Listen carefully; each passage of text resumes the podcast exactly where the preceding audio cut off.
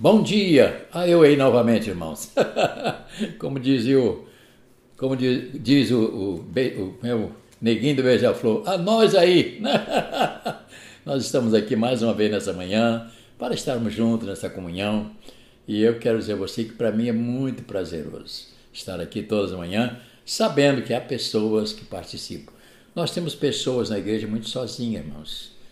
Há pessoas que não têm com quem conversar. Há poucos dias tinha uma senhora chegou lá na igreja, foi de manhã, lá de, levar seu envelopezinho lá com tanta alegria. E quando chegou lá, ela chorou, ficou chorando. E eu disse: O que foi, minha irmã? Ele disse: Bispo, eu só tenho a igreja. Aqui é a minha casa, aqui é a minha alegria. Eu venho aqui, aqui é o meu, meu lugar, meu lar. E eu estou sem poder fazer isso, eu estou tão triste, chorando. Fiquei realmente, aquilo me comoveu. Quando foi essa semana agora, um senhor lá, ele chegou lá chorando, chorando, segurando minha Ele saiu de casa, não queria nem sair de casa. O que foi, meu irmão? Eu não aguento mais ficar longe de vocês da igreja. Eu encontrei esta vida e eu, eu não sei viver mais sozinho. Ele também é uma pessoa só. Então a igreja, ela faz muito bem, não é? Ali é uma comunhão, nós estamos ali alegre, feliz, né? participando, né? Por isso eu tenho falado que da importância da igreja e da nossa comunhão. Eu tenho falado no Evangelho de João 14, 1, 2 e 3, e também tem mais um versículo para nós, no verso 27. Ele, o Senhor Jesus, disse: Deixo-vos a paz, a minha paz eu vos dou. Ele diz: Não dou como o mundo dá, não se turbe o vosso coração. Ele disse: Nem se atemorize não se turbe o vosso coração. Ele volta a repetir né, a mesma palavra que ele falou é, no início do, do, de João 14. Então eu quero que você entenda: a paz é algo que nós não podemos dispensar. Né?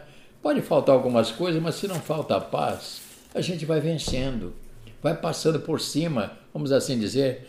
A paz é um lugar de promessa, né?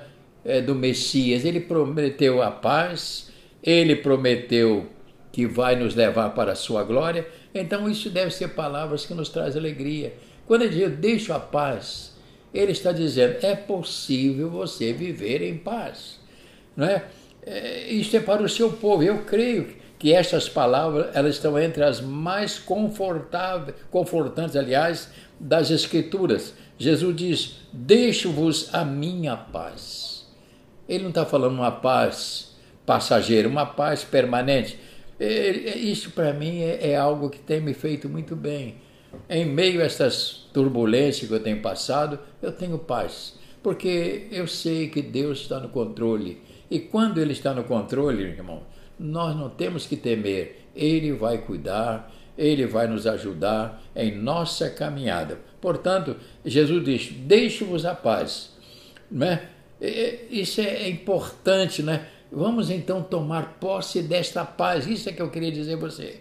Nós vivemos muito envolvido com o mundo, este mundo cheio de problemas. E quantas vezes nós perdemos a nossa paz, ficamos é, perturbados ou turbados por causa das coisas deste mundo?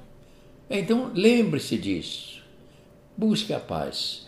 E a palavra diz: busque a paz e empenhe-te por conseguir alcançar esta paz. Portanto, a minha palavra hoje, não permita que nada venha tirar a sua paz.